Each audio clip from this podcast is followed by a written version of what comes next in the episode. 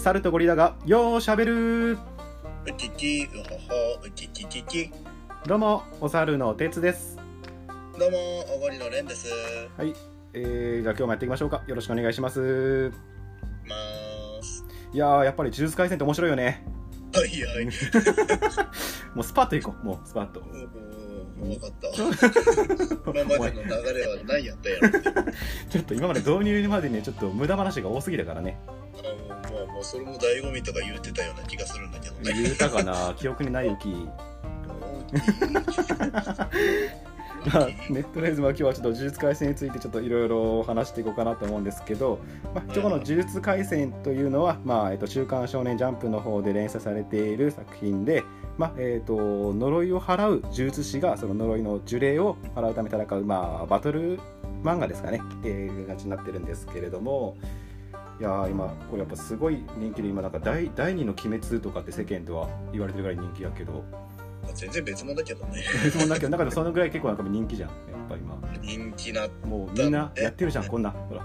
領領域展開とかさやってるじゃん。なね、あの、領域展開って、あの、五条さんがね、五条さんとってキャラがするんだけど、うん、指短くてさ、お前できないの？この領域展開。のなんだこれなんだっけ？中指を？どっち？人差し指の方にこう絡ませてこれでやってるよね、うん、あのお前できないの。普通の人がやるとね、もうダッサいの。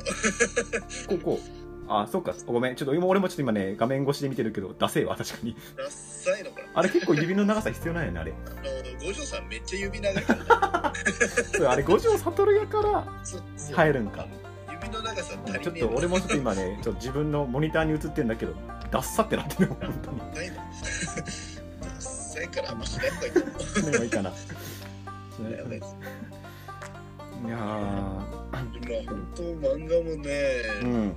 発展とかで買おうと思ってもさ、アニメ流行る前は全然余裕で買えたんだけど、あ、集めだったもんね。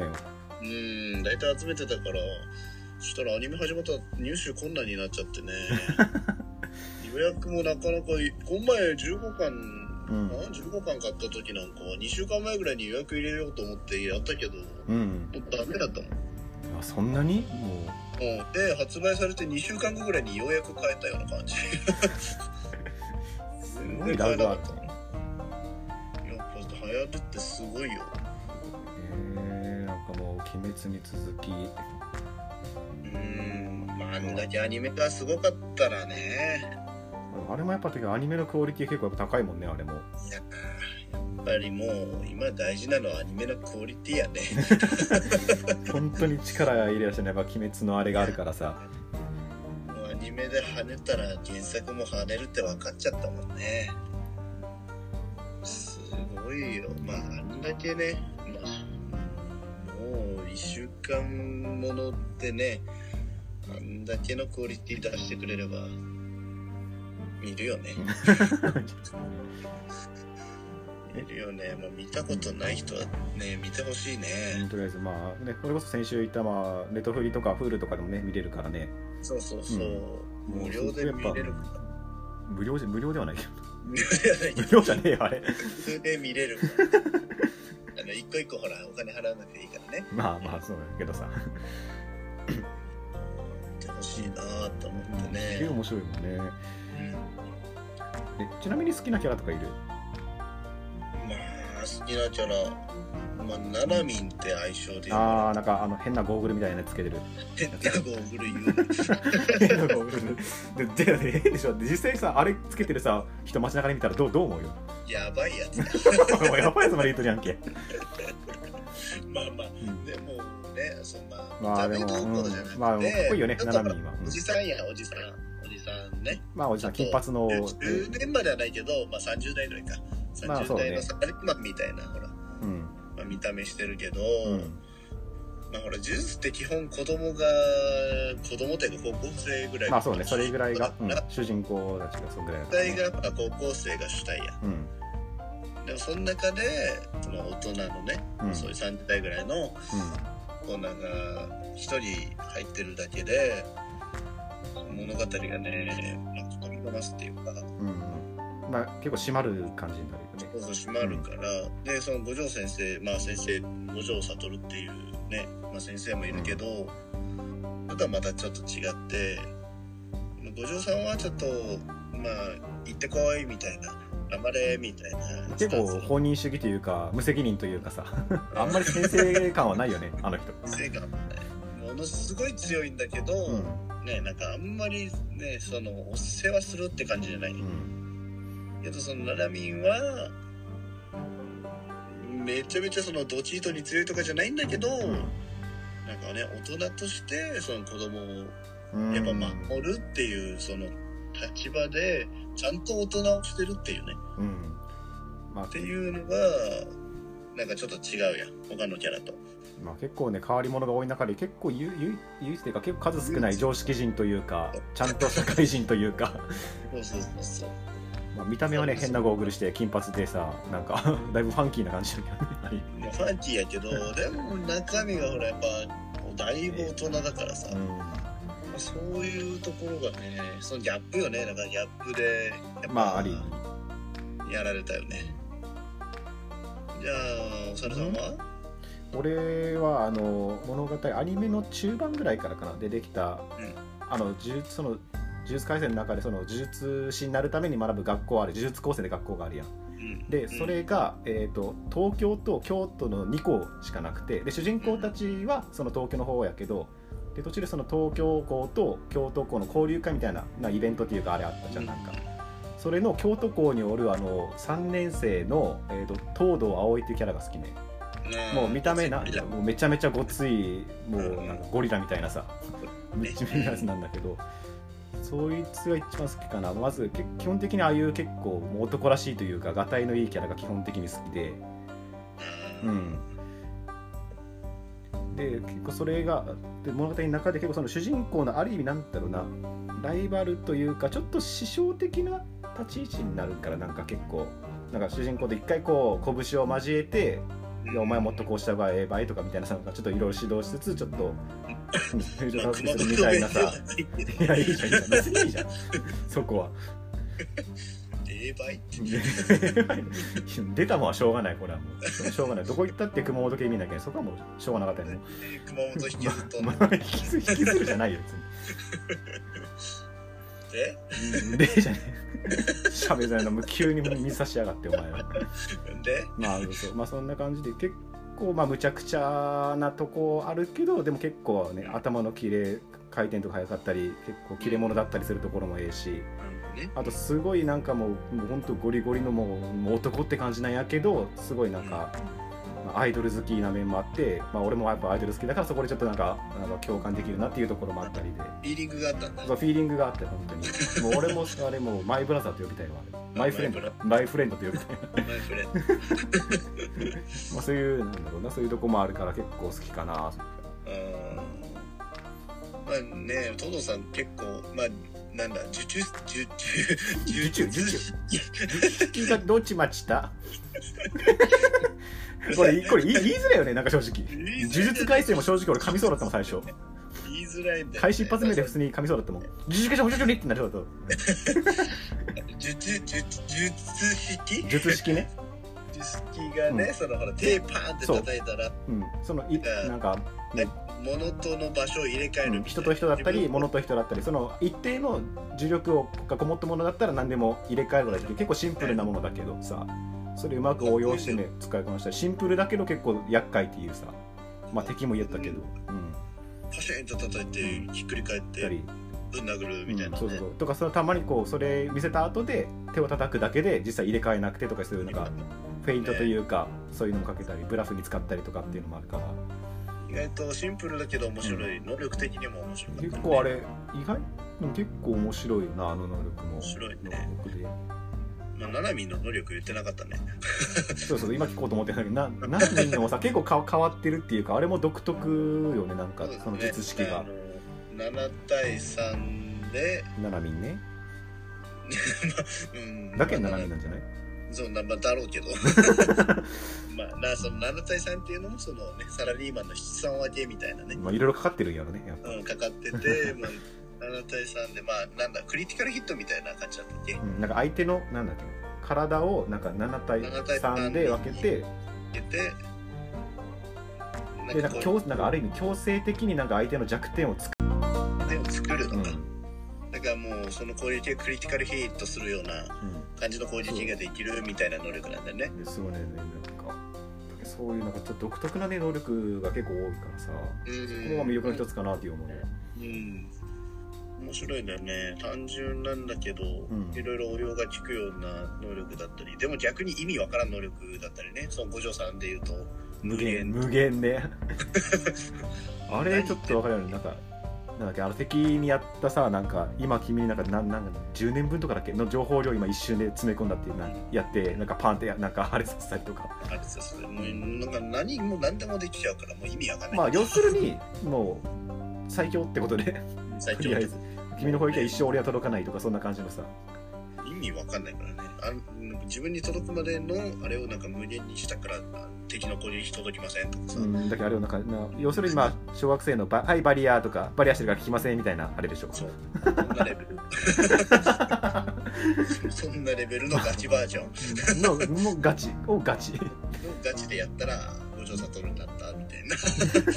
まあある意味一番厄介だよななんかあのルールが、まあ厄介なんだけどまあまあまあもちろんかっこいいんだけど、まあね、能力的にはねやっぱそういうナナミンとか東堂みたいな感じのね単純なんだけど応用が効くようなね、能力。うんまあそこがねやっぱ面白いし。面白いよね。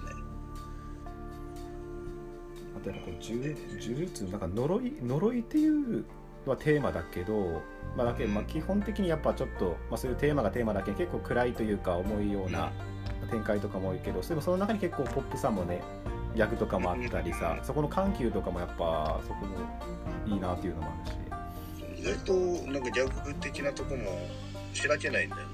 うん、意外と面白かったりするよね。うん。これから呪術どうなるかってどうなるんだろうね。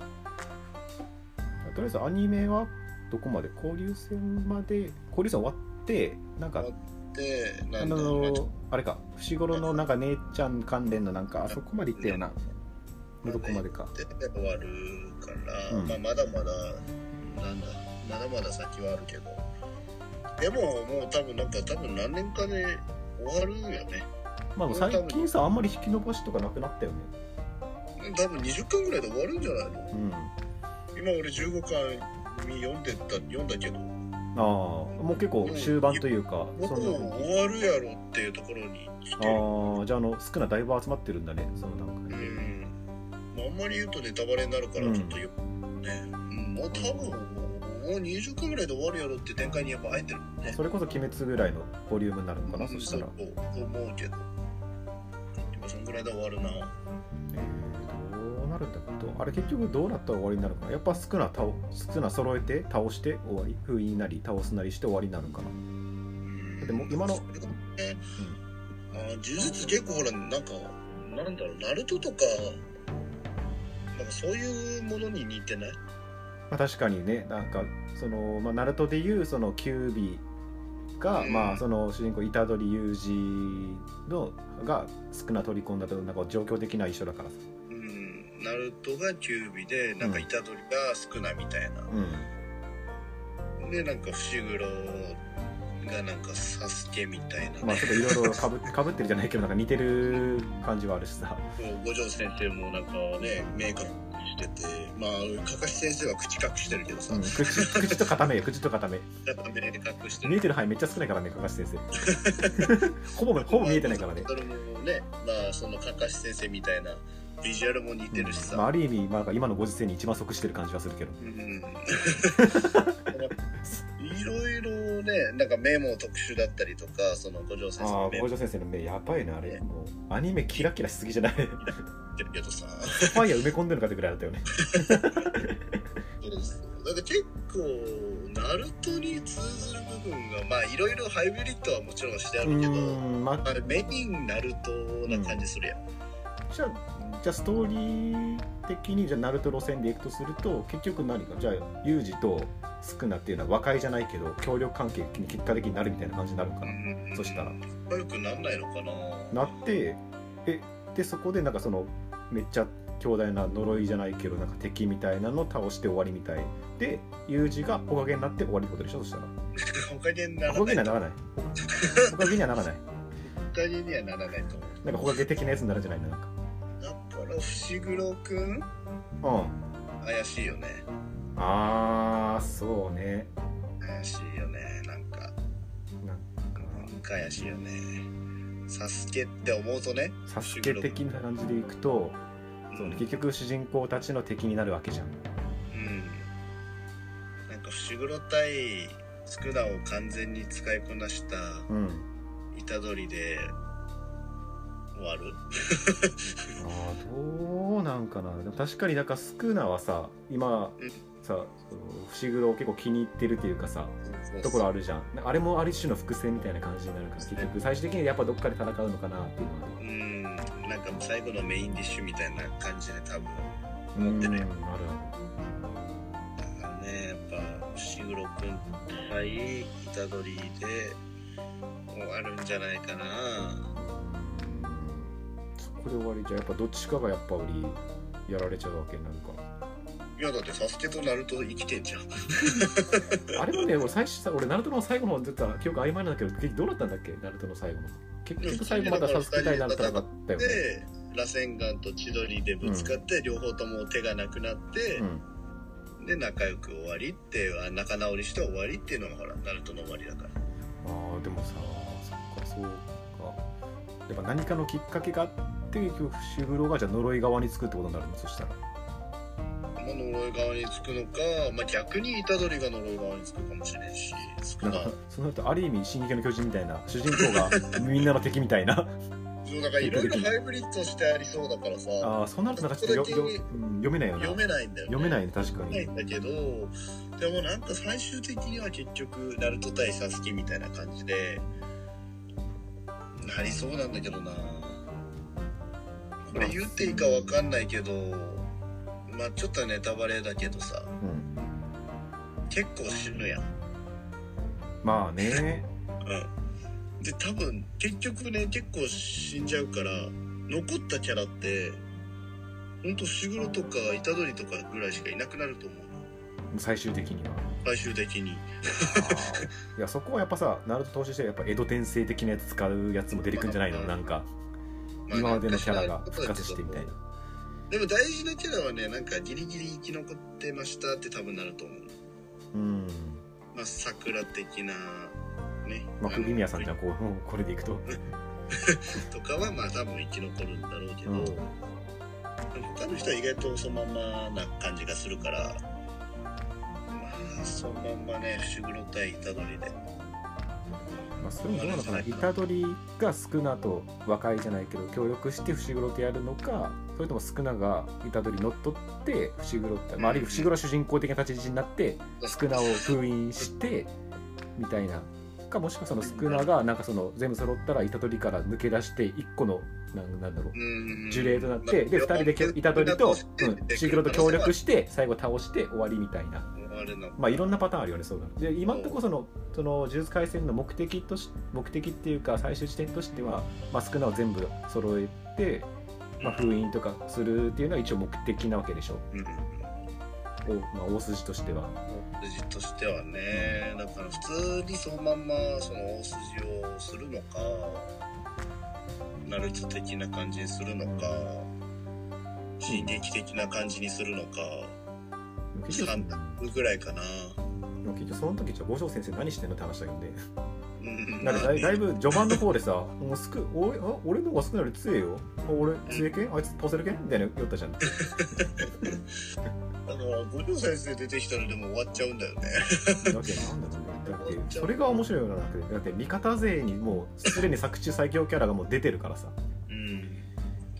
そうなんだよねだからそこも終わるからだってナルトってカカシ先生がめっちゃ強かったわけじゃないやまあ今の五条先生的な立ちではない今ね。ではないから、なかなかね読みづらいけどここまでナルトと似てるとなーっていうのもあるし。うーんまあどうなんだろうね。まあねまあどうせあとちょっとであと2年ぐらいで多分完結だろうから。あれあれじゃんあれじゃん。実は五条先生がもうめっちゃ強い呪霊だったっていうオチとね。だけんあんだけ最強だって普通に考えたらさ味方全員にあんだけ最強のやつおるわけじゃん。だけどあれよだけどこれは逆にブリーチパターンでその最強のやつがもう敵に実は敵だったみたいなうんになるみたいな。わもう五条先生があの、まあ、あれ目隠しパッとって私が手に立つって言ってで上コムンドにパーティー行くかもしれんじゃん。あ まあ愛禅的なね。そうそう愛禅的なね。そうそうそうそうそう。愛禅的なねいやーそれの喧嘩も泣きにしもあらあんなキャラ消えてる人が。そうそうそう。だけどそれも全部伏線だけなんかまあなだってさ実際今までのさ戦いもさ五条先生が何とかすれば解決したようなことが多いじゃん。じゃあなんでしなかったっていうのは実はそっちが呪い側にの、まあ、人間だったからうん。っていうことであえて何も一発で全部終わらせなかったとかさ。そこまで深くしなか実は重った組織だったっていうね。そういうパターンも実はあるんじゃないのみたいな。うんだけど今までの戦いは全部五条先生のマッチポンプじゃないけどさうん。自作自演みたいな。でそれでちょっとなんか楽しんでたみたいな。されていたみたいなね。そうそうそうそうそうそうそう。うん。最終的にはもう自分の力でこの世界もう世界征服といったらあれだけどそんな感じの企んでてみたいな。そうそうなるとこうやばいいろんなパターンが出てくるナルトパターンもあるし進撃パターンもあるし次ブリーチパターンも出てくるんだよ。そうだね。まあなんかちょうどその多分作者が俺らぐらいの世代なのかなやっぱりね。俺らよりちょっと若いくらいか同じぐらいかなと思うんだけど、まあまあ、こまあ詳しいプロフィールわかんないんだけどでもやっぱその辺の漫画にやっぱ影響を受けてるっていう部分がやっぱ大きいんじゃないかな。受けてる感はすごいよね、我々世代から見ると、うん、本当に。まあだから結構俺らもハマるっていうのはあるんだけどね。やっぱその辺やっぱ見て俺らもその辺やっぱ好きだったからさ。うん。ねだからなんとなくねやっぱいろんなやつのハイブリッドやなと思って、うんまあ、なんかこう基軸としたうん。いろんなやつのハイブリッドな感じするからさ、とりあえず自分が面白いと思った要素をどんどんどんどん詰め込んで さあいくっていう、上手にまとめまったっていう感じがするからさ、まあちょっとでもそうね。やっぱちょっと今後の展開はちょっと気になるし楽しみやね。ね楽しみだね。どんどん面白くなるもんね。やっぱ最近の漫画ってどんどん面白くなるよね。それよなやっぱり最初最初,、まあ、最初もやっぱある程度インパクトというか、うんいいけどそこそこがピークじゃなくてどんどんどんどんやっぱ回を重ねるごとにどんどん面白くなるし、そこがすごいんで前のやっぱ漫画と違うのはそこだよね、うん、前ってだいぶ波があったやん。まあそうだ何編他このこそうこの辺は面白い。いこの辺はいまいちみたいな確かにあったね。そう。まあ、ドラゴンボールで言うとほらフリーザ編はもう最強じゃん、うんフリーザ編がもう頂点であとはなんか下がっていくとか。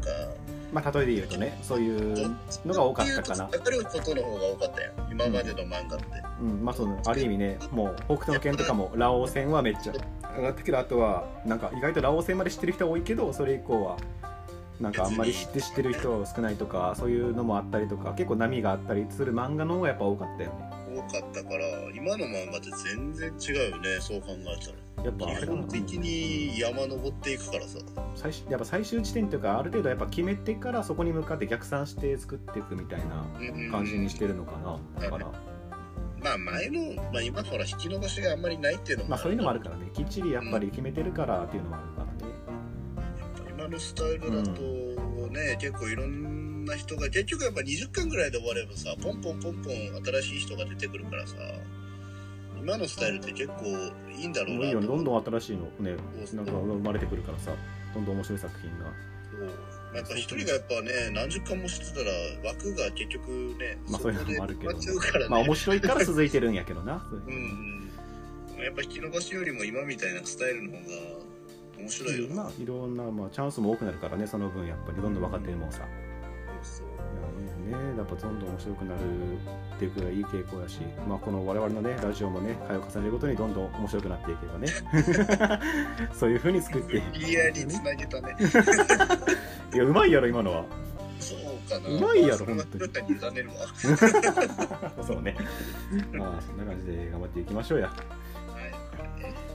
えーはいというわけでまあ今回はまあ呪術廻戦についてまあいろいろお話ししていきましたここまでお付き合いいただきありがとうございますよろしければ今後も、えーお付き合いいただければと思いますあとはい、お願いします。はいもうぜひフォローしまくってくださいはい、お願いしま友達にも教えまくってくださいす。はい、よろしくお願いします。